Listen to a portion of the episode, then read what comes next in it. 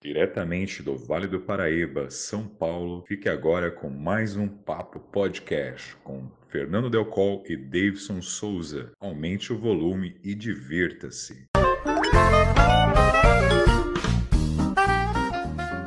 Fala pessoal, tudo bem? Gostaria de agradecer a todos os nossos ouvintes pela nossa audiência e, é claro, ao nosso convidado de hoje que esclareceu muitos fatos acerca de sua profissão. E, é claro, eu sempre quero agradecer ao Alan pela introdução. Aguardem, pois semana que vem nós teremos uma grande surpresa para todos vocês. Acredito que todos vocês vão gostar. E, é claro, continuem interagindo com a gente pelas redes sociais, é muito legal essa interação pelo Instagram e também mandando e-mails pra gente no papopodcast@gmail.com.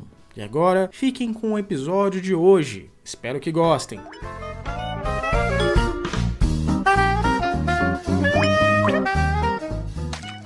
Olá a todos! Hoje nós temos uma, um assunto bastante interessante. Você sabe o que faz um biomédico? Você saberia responder assim, de prontidão?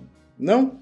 É, nem a gente. Por isso convidamos um profissional da área para nos esclarecer essa e outras dúvidas. E eu tenho a honra de chamar para compor a nossa mesa o meu amigo Geisimiel, ou como ele é conhecido, Geisim. Cara, começa explicando aí pra gente onde surgiu esse nome, Geisimiel, e qual é o significado dele. Então, é, dependendo do horário que o pessoal está ouvindo, eu quero desejar aí bom dia, boa tarde ou boa noite. É, o cara é educado, Fernando. A gente Olha só. então, né? Aí eu quero desejar isso aí para quem estiver me ouvindo nesse momento. E o meu nome ele foi uma é uma inspiração bíblica. Eu venho de uma família tradicionalmente evangélica e aí minha mãe é como uma ótima leitora da Bíblia, pesquisando nomes bíblicos para todos os filhos. Entre esses, ela achou o meu que é Gesimiel. O significado do nome é Deus fala. É, além do Geisimiel, como eu conheço a família, eu sei que a irmã chama Elisama, também é bíblico. O irmão chama Eliseu, também é bíblico. E o outro eu esqueci. O outro é Misael, Misael. que é bíblico também. Ô, Misael, desculpa aí, cara. Tranquilo. Todos da, da Bíblia, né? Sim, sim. Legal. Atualmente você mora onde, cara? Você tem um sotaque aí levemente carregado. Eu imagino que seja de Minas, mas eu sei que você não está morando em Minas. Você está aqui em São Paulo. Quanto tempo você está para cá? Ou se de fato você é de Minas? O que é que você faz por aqui? Então, esse sotaque aqui é aquela mistura do mineiro com o baiano. muita gente vai achar que é o baiano, muita gente vai saber que é o mineiro, que a gente está ali, nascemos ali já na próximo da divisa ali Minas Bahia. Então a gente tem esse sotaque assim meio baianado, assim, misturado com mineiro. E aí a gente vai levando. O pessoal aqui me chama de mineiro, mas o sotaque ainda deixa um pouquinho a, a, aquela dúvida, né? Mineiro é baiano. mas aí eu sou de, sou de Minas Gerais, nascido em Minas Gerais, vivi lá 30 anos da minha vida. Hoje eu tô com 33, eu moro aqui em São Paulo tem 3 anos. Eu vim para cá porque eu passei no concurso aqui do, do, na cidade aqui no interior de São Paulo, chamada Limeira, e tem três anos que eu estou aqui atuando como biomédico, na, na, minha profissão mesmo.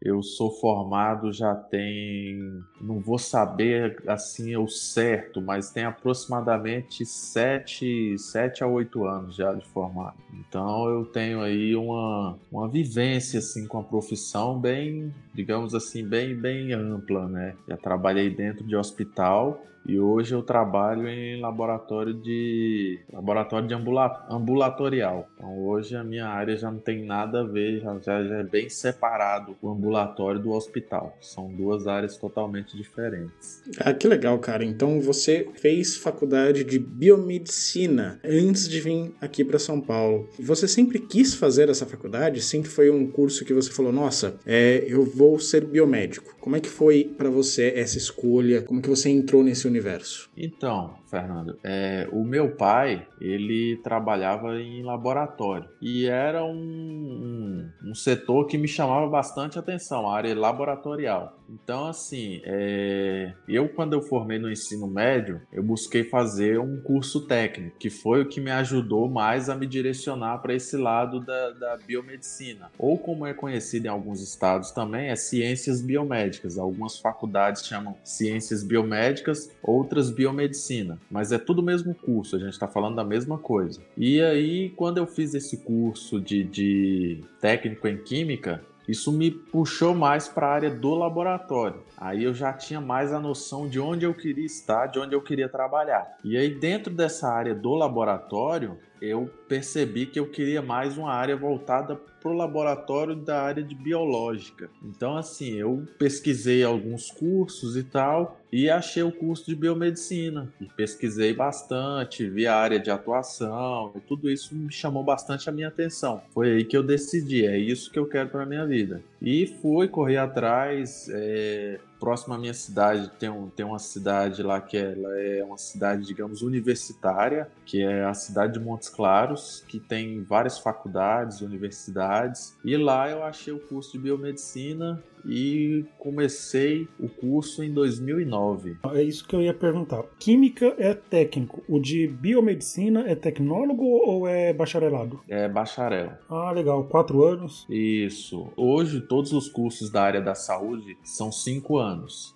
Então, hoje, a biomedicina também são cinco anos. Então, veio desde da, da, do seu pai essa vontade de você trabalhar em laboratório. E o seu pai trabalhava em que tipo de laboratório? Sempre quando falam em laboratório, na minha cabeça vem exame de sangue, exame de urina, esse tipo de laboratório. É desse tipo de laboratório que a gente está falando? Ô, Geise, o, o Fernando está perguntando isso porque ele tem pavor de agulha. Veja bem, pavor é uma palavra muito fraca pelo que eu sinto por agulhas. Mas ele tem tatuagens, então vai, vai explicar então, isso. É é uma coisa que não faz muito sentido. não, veja bem, veja bem. Existe uma explicação totalmente plausível e racional dentro Na da minha cabeça que Isso. só funciona para mim.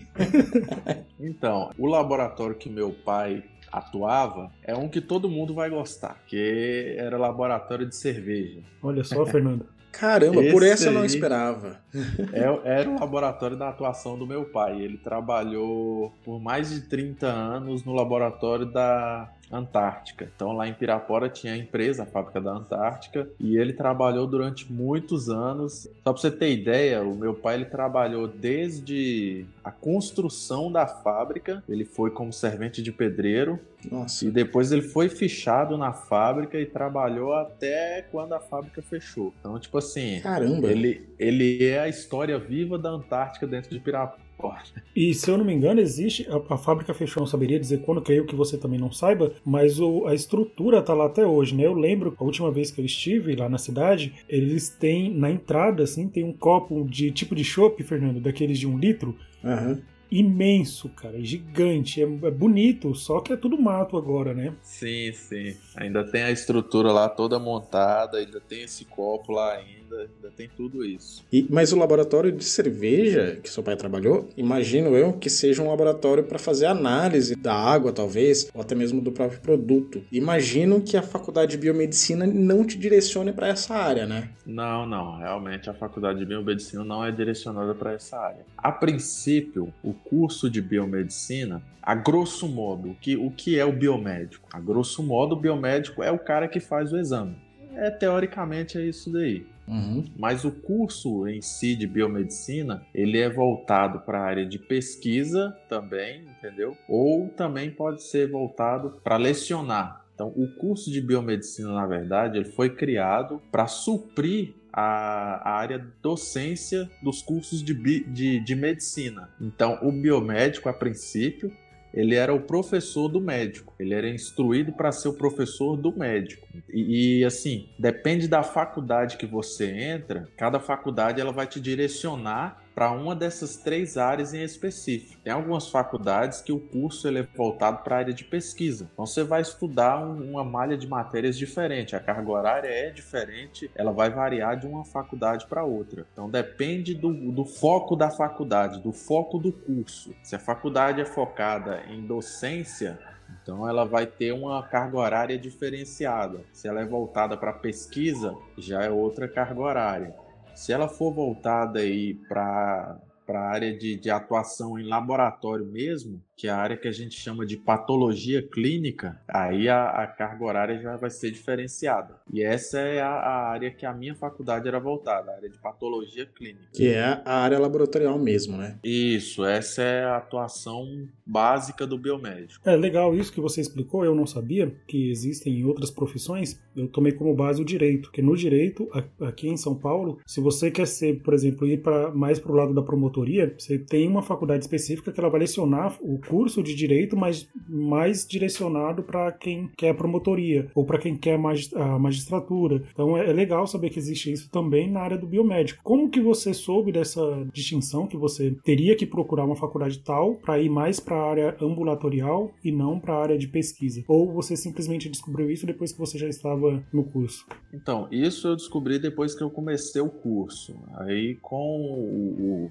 o passar do tempo, através de conversa com professores, com coordenadores, com toda a equipe ali do, do, do, curso, você vai tendo acesso a esse tipo de informação. E aí você vai se, se conscientizando mais da, da, da, da atuação sua. No geral, o biomédico, ele tem mais de 30 especializações que, que a gente pode fazer. É uma, é uma profissão até então, se for comparada ao nosso maior concorrente, que é a farmácia, a biomedicina biomedicina ele é um curso relativamente jovem, mas que já vem conquistando seu espaço. É isso que você falou agora, do maior concorrente ser a farmácia. Eu imagino que seja na área de pesquisa, certo? Da pesquisa de, de novos fármacos, vacina, talvez. Seria essa a atuação da pesquisa na biomedicina? Então, exatamente é, é essa questão mesmo. Novos fármacos, novos, novos meios de, de combater determinadas doenças, novas é, é, técnicas, digamos assim, para está é, é, tá atuando contra determinadas doenças. E assim, a gente tem justamente essa, essa como maior concorrente a farmácia, porque antes do biomédico surgir, quem atuava no laboratório era o farmacêutico. Era uma área de atuação do farmacêutico e do biólogo. Hoje em dia, já, já para o farmacêutico entrar na área laboratorial, ele já tem que fazer uma pós-graduação. O farmacêutico hoje em dia ele é voltado exclusivamente para a farmácia, para a medicação. Hoje em dia, o, o, biomédico é o profissional que atua dentro do laboratório. É um espaço que a gente conquistou que é meio que essa é a nossa, é a nossa identidade, digamos assim. A identidade do biomédico é estar dentro do laboratório hoje. Isso daí não gera uma treta entre vocês e os caras da, da farmácia? Pelo que você está contando aí, vocês foram lá e falaram: ah, a gente vai dominar esse território aqui e se não então, gostou, você vai ter que estudar mais para. Tô simplificando, mas não é não foi isso que você disse. Mas existe essa rancor, sei lá? Então, é realmente tem uma, uma treta aí, entendeu? Como eu disse, era uma área de atuação do farmacêutico. Hoje em dia, o farmacêutico que sai da faculdade, ele não pode atuar dentro do laboratório. Então, assim, isso gera um pequeno atrito ali entre biomédico e farmacêutico. Mas, assim, é, é um atrito, assim, digamos, entre conselhos. Porque eu tenho vários amigos farmacêuticos e converso e a gente é super amigo e conversa super tranquilo, entendeu? Uhum. Mas existe sim essa, essa treta aí entre biomedicina e farmácia. Gera um conflito meio que de interesses do farmacêutico. Produz e tem o desenvolvimento de novos fármacos e o biomédico também podendo atuar nessa área, né? E aí uma das áreas que é provar que ela é mais capacitada para estar ali do que o outro. Mas o biomédico ele tem uma atuação bastante grande realmente, como você falou, dentro do laboratório. E no laboratório, ele é responsável pela conduta né, de vários, imagino eu, vários tipos diferentes de exames, bem como da rotina desses exames, certo? Exatamente. É, hoje em dia, digamos que 90% da rotina laboratorial ela é automatizada. Isso facilita e muito a vida do biomédico. porque a gente depende basicamente da interpretação do laudo. Então, o biomédico, ele não é um profissional que aprende a fazer o exame. A gente aprende a interpretar esse exame. Então, se você manda para mim hoje a foto de um exame seu, digamos uma glicose, eu bati o olho, eu já sei se ela está alterada ou não. Já posso te dizer, olha, é bom você maneirar no doce, ou então tá tranquilo, pode continuar a sua dieta normal. Então, assim, o biomédico ele é, ele é especialista na área de interpretar o resultado que a máquina dá para você. Porque a máquina também ela não é 100% confiável. Então, se a máquina começa a liberar todos os resultados alterados, aí você vai, peraí, tem alguma coisa errada com a máquina. Eu tenho que ver o que está acontecendo com ela. Se fosse um profissional que não saberia como identificar identificar esse problema, ele ia liberar todos os laudos alterados. Então, tipo assim, tem essa necessidade. O biomédico ele é o profissional para interpretar o laudo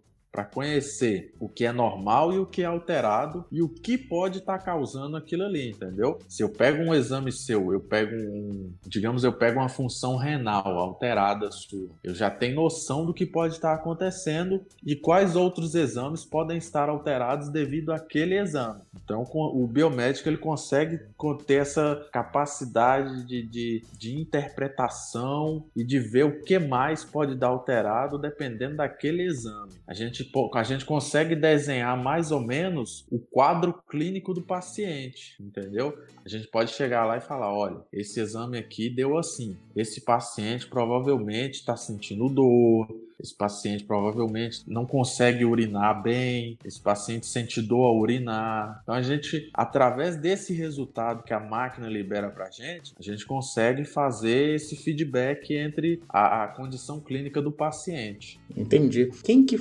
justamente quem que alimenta essa máquina que vai fazer a análise? Porque eu imagino que você não possa, não exista, né, uma máquina seria maravilhoso. Vamos imaginar que hipoteticamente, um universo paralelo, o Fernando tirou sangue, que não vai acontecer acontecer.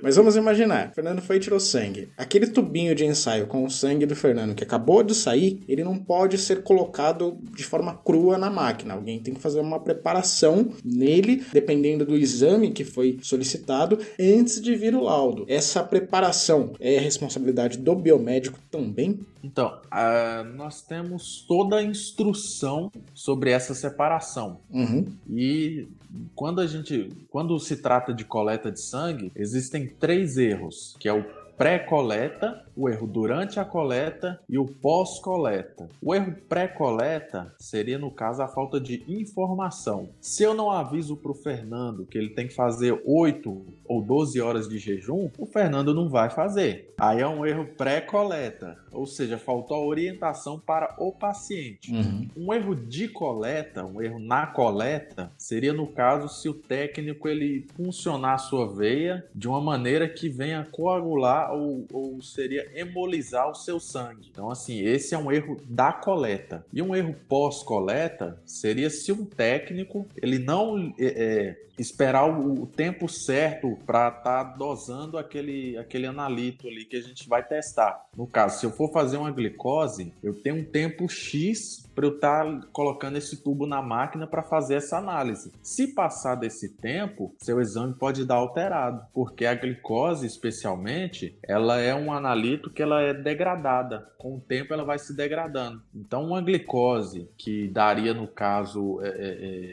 é 80, se eu espero muito tempo, ela pode dar 40, ela pode dar 30, e aí já está fora do range do que a gente aguarda como normal. Então, assim, tem esses três erros dentro da coleta. E quem prepara, quem é, é, é analisa tudo ali antes desse, desse material chegar para mim, é o técnico de laboratório. Então, tem o técnico, o biomédico, ele é um dos, um dos profissionais que treina esse técnico, que orienta esse técnico sobre como fazer o serviço, e aí a, a gente confia no técnico, entendeu? É, é o primeiro o, primeira pessoa no laboratório que tem contato com a amostra quando chega é o técnico. Então, quem faz a coleta também é o técnico. Então, assim, um técnico bem instruído é um laboratório que vai dar certo. Entendi. Então você já respondeu uma dúvida que eu tinha, diferentemente do Fernando, eu obrigatoriamente eu tenho que tirar sangue com uma certa frequência por causa do hipotireoide, de controle de TGO, TGP, enfim. Certo. Então eu chego lá no laboratório, por exemplo, o Oswaldo Cruz. Quem me atende então não é um biomédico, é um técnico de biomedicina. É um técnico de biomedicina ou técnico de análises clínicas. Tá. Dentro desse cenário, eu não tenho contato, ou a pessoa que chega para tirar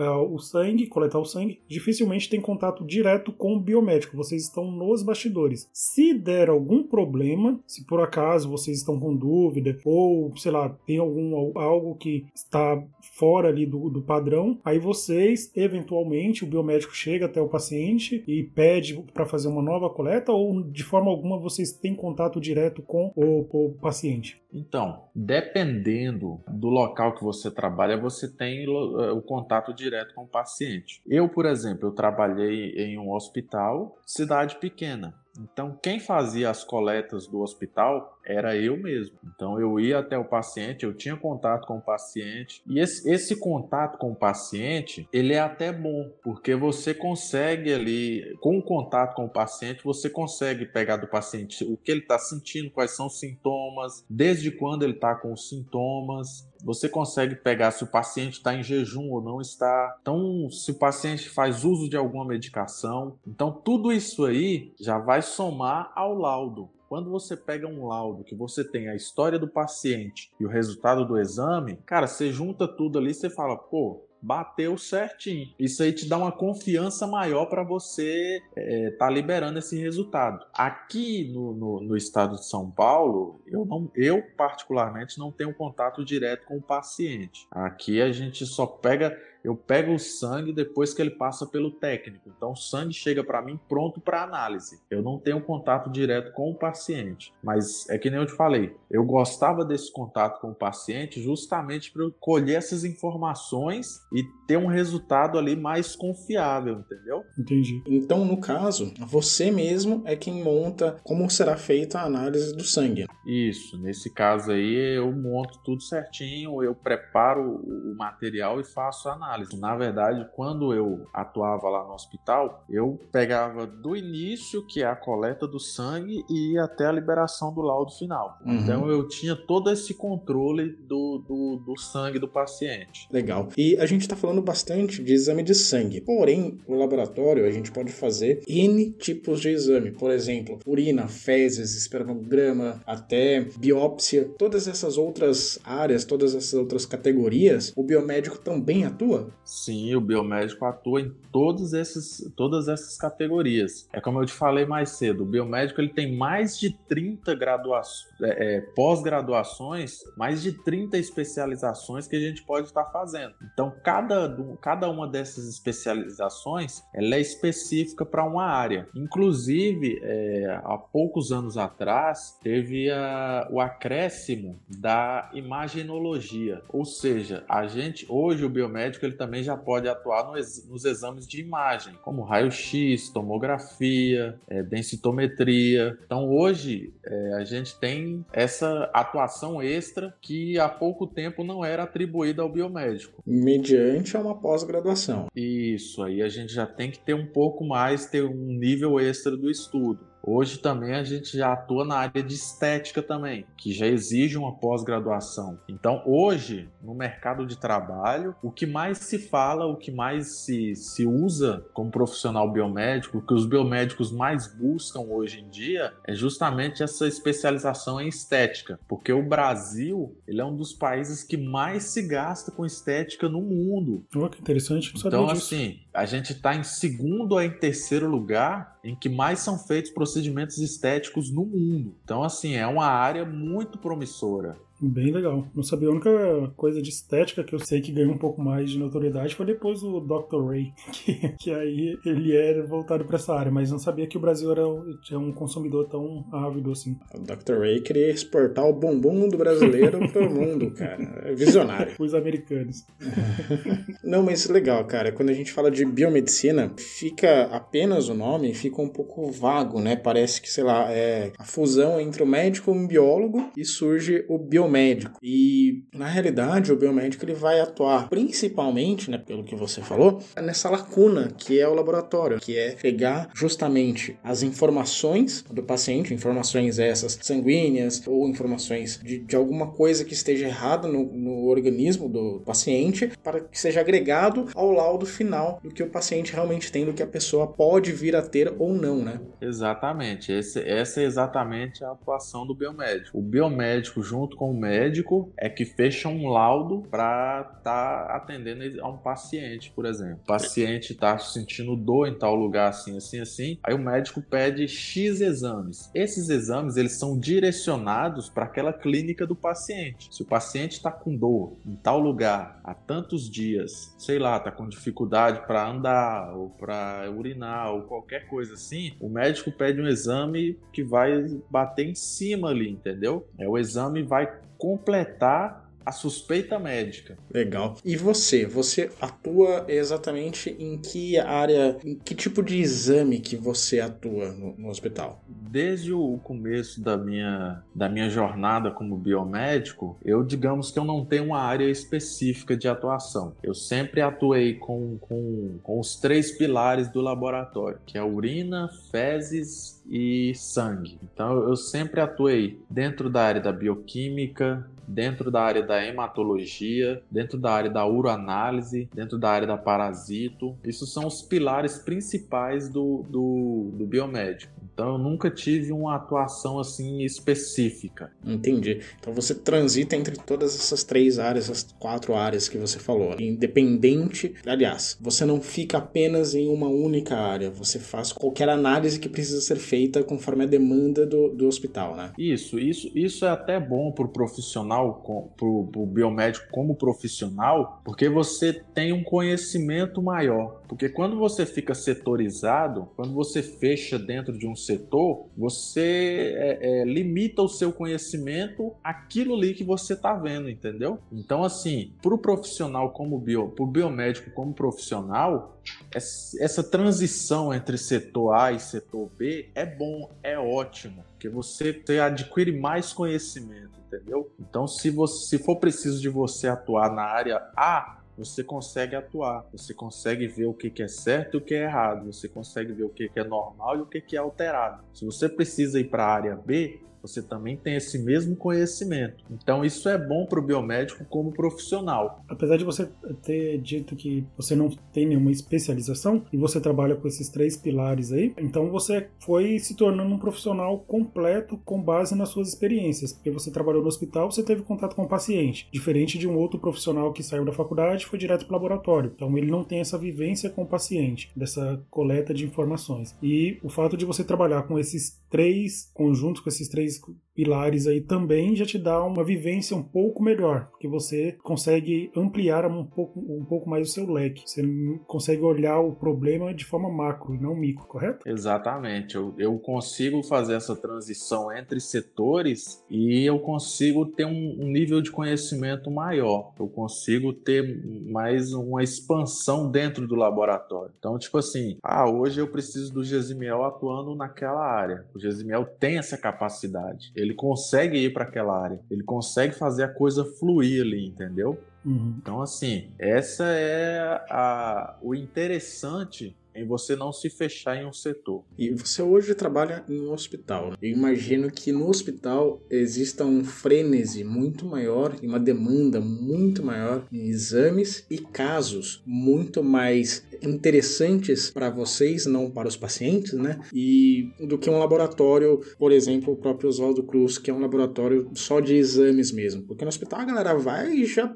tem algum problema, tá com alguma coisa, já faz a coleta ali na hora, ou, ou não. Então, hoje eu não trabalho em hospital. Trabalhei já há Sim. três anos atrás. E realmente a rotina é, hospitalar para o biomédico, principalmente se tiver algum formando ou estudante que estiver me ouvindo, eu recomendo é, buscar ou um estágio ou um, até mesmo um emprego mesmo dentro de hospital. Porque dentro de hospital você pega uns resultados que você nunca vai ver dentro de um, de um laboratório ambulatorial, que são resultados que são super alterados, entendeu? Muitas vezes você vai, você vai colher sangue de um paciente e quando você vai levar o resultado, o paciente já foi a óbito. Nossa. Então, o que você vê ali no, no, no sangue daquele paciente é coisa que você não vai ver dentro de outro laboratório. São, é uma vivência, é uma experiência que você adquire dentro de hospital que é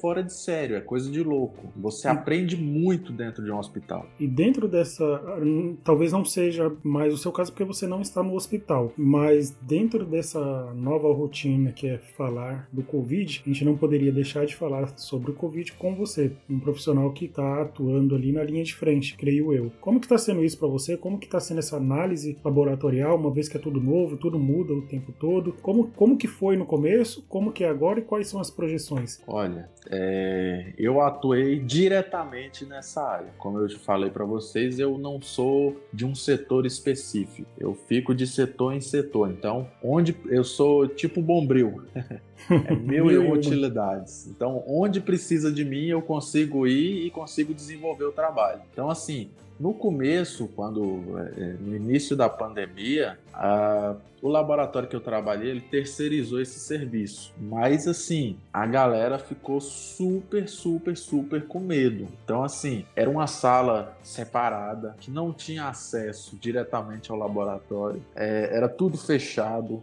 A sala era lavada todo dia. É, é, esses, esses, essas precauções, algumas ainda são, ainda, ainda são feitas. A sala ainda é higienizada diariamente. Ela ainda é um pouco isolada, não é mais tão isolada quanto era antes. Mas assim, hoje é, o pessoal já está mais tranquilo em relação ao, ao Covid. Já está assim, já tá meio que tendo uma aceitação, digamos assim. Tipo assim, ah não, tá aí, beleza, vamos tomar os cuidados? Vamos. Mas vamos tentar cuidar do paciente também. Porque é igual um professor meu falou: o primeiro paciente de HIV do Brasil, ele não morreu de HIV, ele morreu de fome e de frio.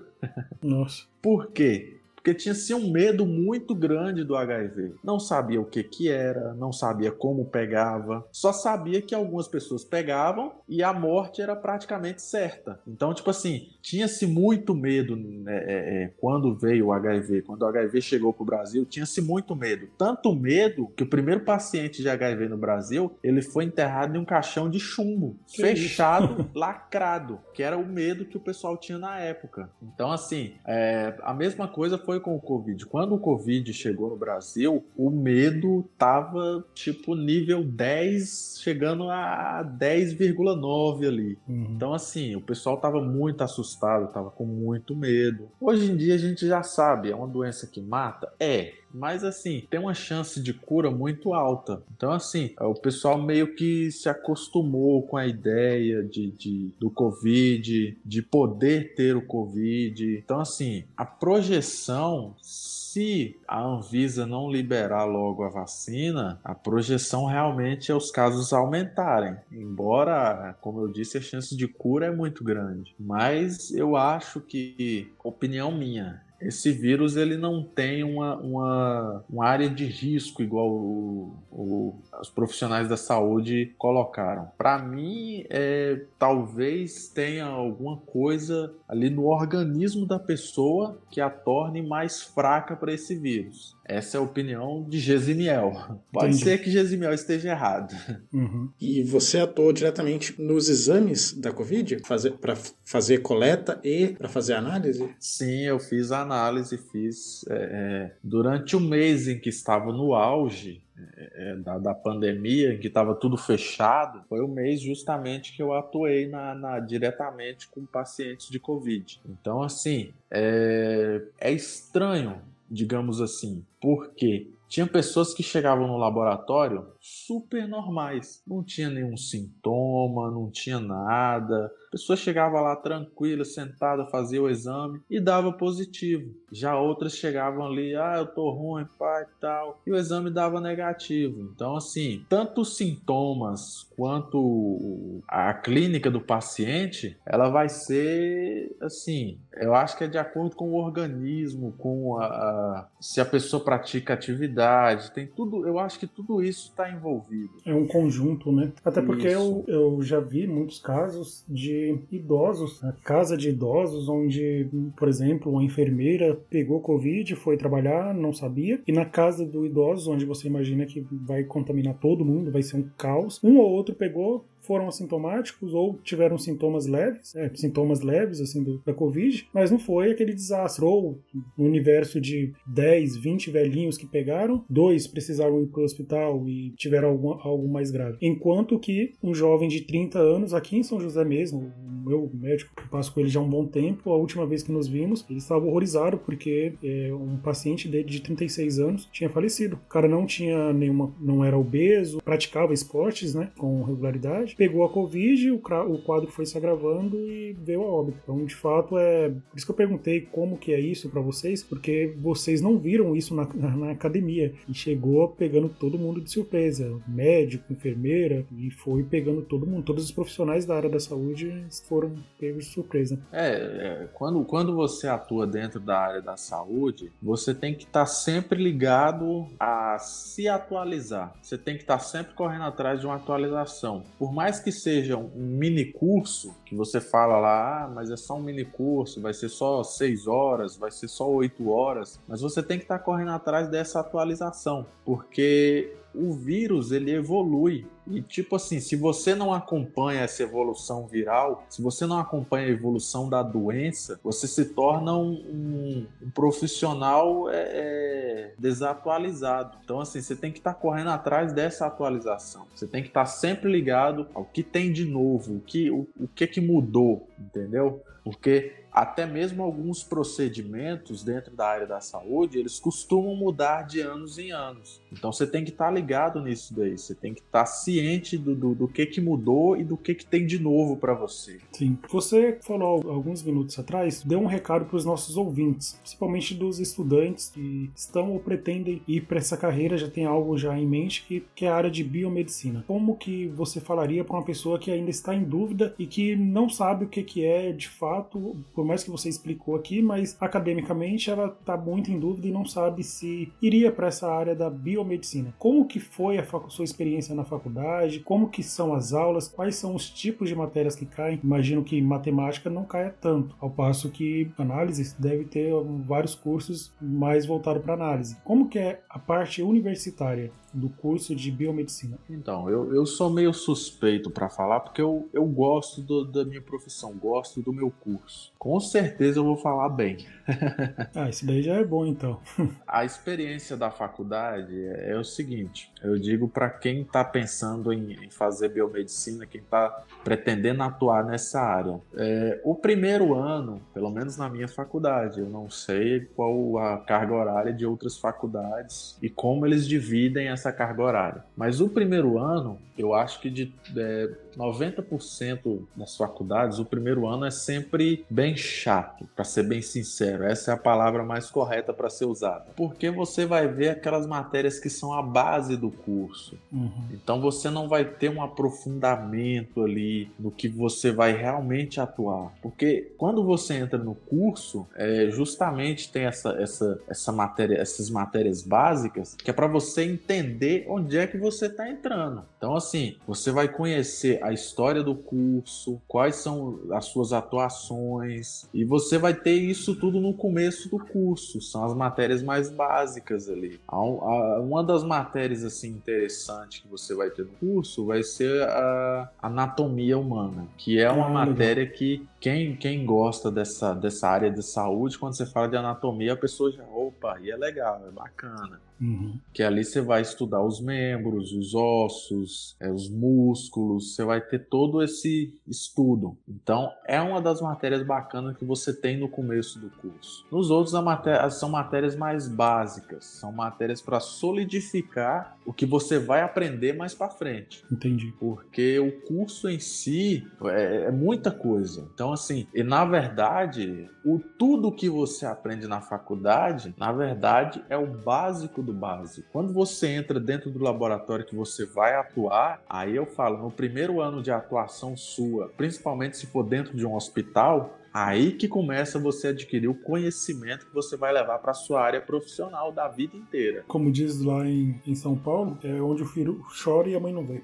Exatamente. é exatamente isso. É ali que você vai adquirir o conhecimento que você vai levar para sua carreira inteira. Uhum. Então, esse primeiro ano de trabalho, de atuação, é ali que você realmente aprende, porque o que você aprende na faculdade é tudo muito básico. Então, você vê na faculdade o paciente X que tem uma alteração de um exame que era para dar 10, ele dá 12. É uma alteração? É, mas é uma alteração pequena. Quando você entra dentro de um hospital, essa mesma alteração que podia dar 12, ela vai dar 15, 20, Nossa. 25. Então são coisas que você vê que você até no começo você fica meio inseguro. Então daí vem a importância de você ter acesso ao laudo do paciente, você ter acesso ao paciente. Que aí você junta as informações do laudo com as informações da clínica do paciente e você consegue liberar esse resultado com confiança. Ou seja, essa alteração de 15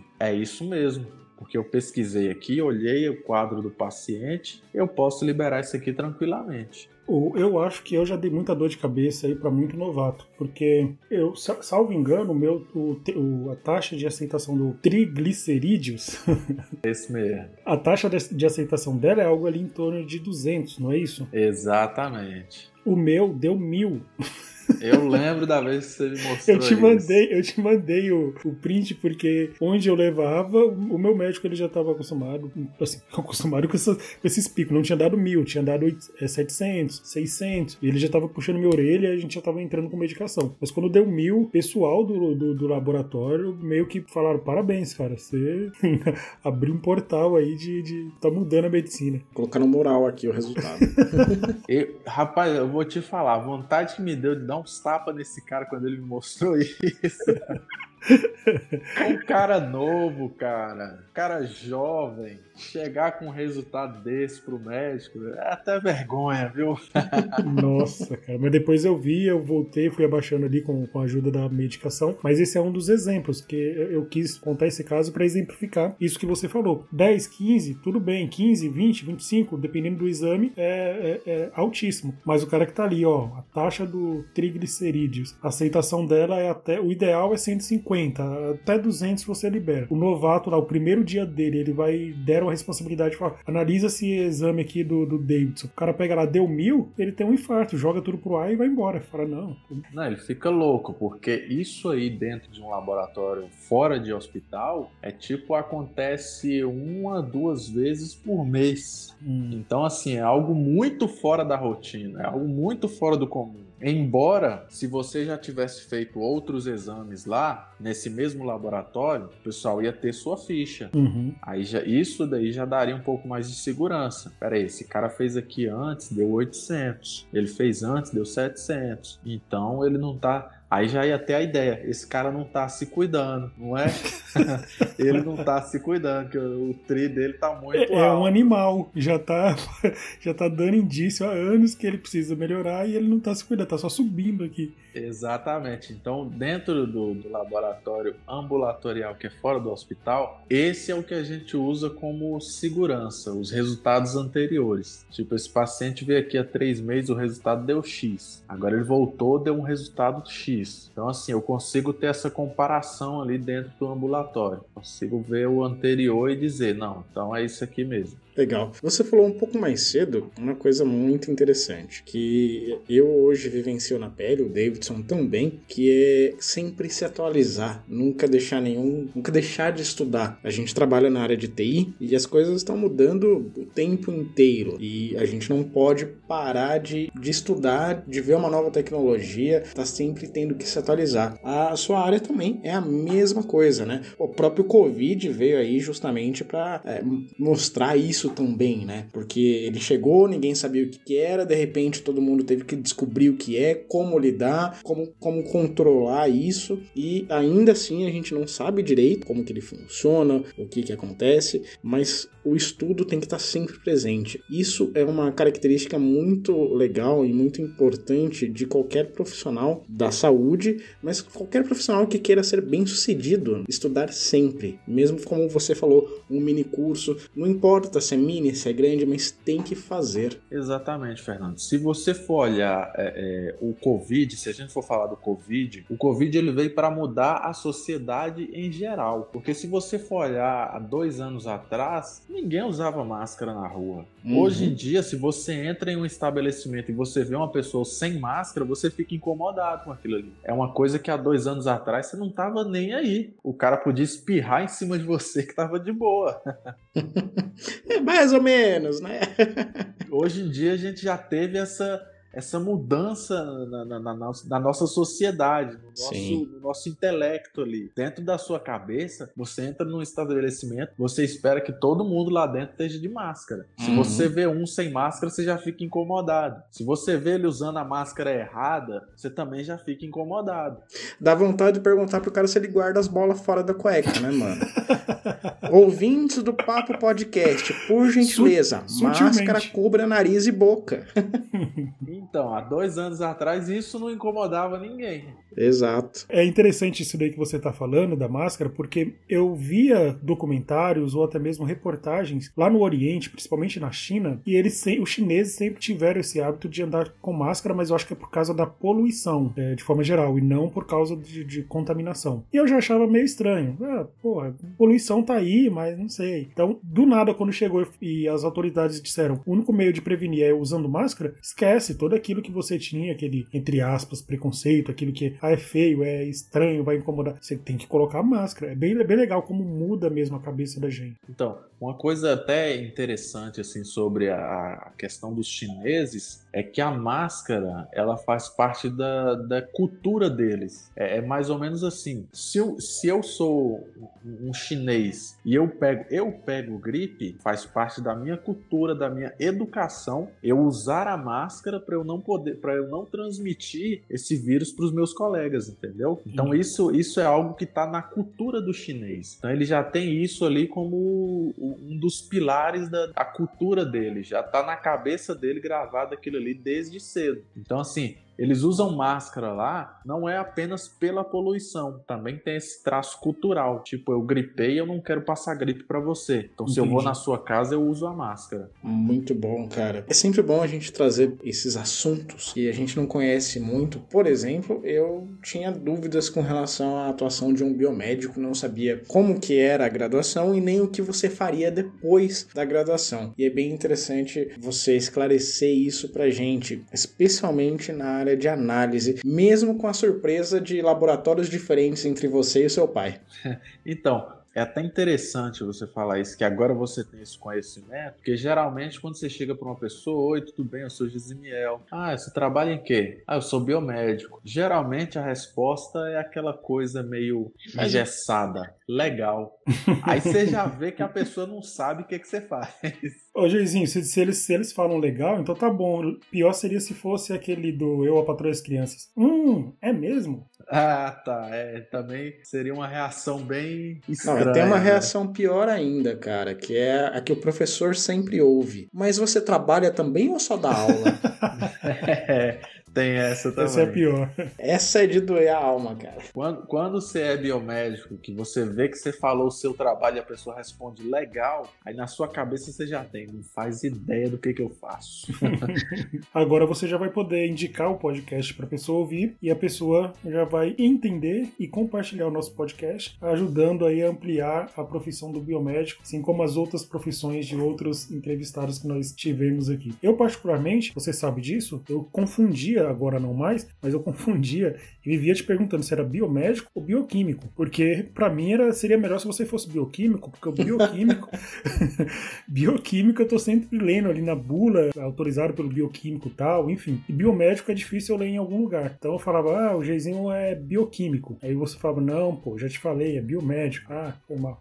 então, o bioquímico, na verdade, ele é o farmacêutico que fez uma pós-graduação. Então, hum, o bioquímico, ele é justamente o farmacêutico que pode atuar dentro do laboratório. Então, se você for é, pesquisar um concurso, aí você vai ver lá que a vaga está destinada ao farmacêutico bioquímico. Ou seja, essa vaga destinada ao farmacêutico bioquímico, o biomédico pode também concorrer a essa vaga. Depois ele só vai entrar com um recurso no conselho e ele vai conseguir ter acesso a essa vaga. Ele vai conseguir tomar posse dessa vaga normalmente. Então, se você abre um concurso e está lá farmacêutico bioquímico e você é biomédico, pode se candidatar a essa vaga que você consegue. Legal. E uma outra dúvida aqui: o médico tem o CRM, o advogado tem o AB, o, o administrador tem o CRA. E o de vocês, como que é? O nosso é o CRBM, que é o Conselho Regional de Biomedicina. Então, é, ele é dividido em regiões é, embora ele não siga a mesma regra das regiões geográficas. É, cada estado, cada grupo de estados, eles foram divididos assim, cada grupo de estados tem uma região específica. Lá em Minas era a terceira região, já que em São Paulo eu faço parte da primeira região. Mas aí você atuando na primeira região, você poderia atuar em Minas? O seu CRBM, ele daqui, ele é reconhecido lá ou não? Então, como lá é é, a terceira região, eu teria que estar tá fazendo uma transferência de regiões. Entendi. Ela, é, o CRBM ele não é nacional, então quando se trata de CRBM, eu tenho que fazer um, uma, uma, transferência dependendo da região que eu vou atuar. Aí eu tenho que pesquisar aquele estado que eu estou atuando, a qual região ele pertence.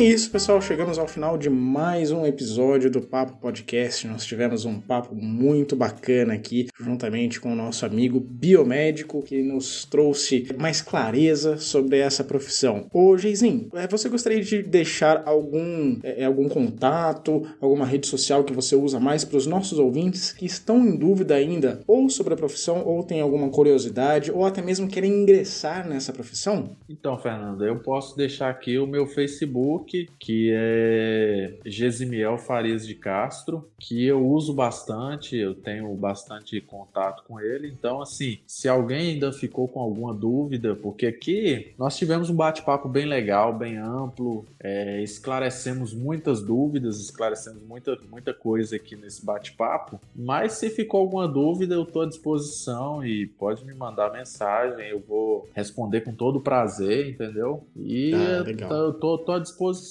Legal. É só na hora de enviar dúvida, informa que você. Oi, olá, sou o Gabriel. Eu conheci você através do Papo Podcast. E aí o Geizinho, Geizimiel, ou como vocês preferirem, ele já vai, se, já vai saber de onde você veio e já vai saber que a sua dúvida é uma dúvida pontual acerca do curso de, da Faculdade de Biomedicina. Exatamente. E não esqueçam de nos seguir nas redes sociais, no Instagram, nós somos papo.podcast. E se você tem alguma dúvida e quer mandar um e-mail para a gente, mande para papopodcast.gmail.com. É isso aí. Muito obrigado pela paciência. Até a próxima. Obrigado, Geizinho. Obrigado, Fernando. Valeu, gente. Tchau, tchau. Falou, tchau, tchau.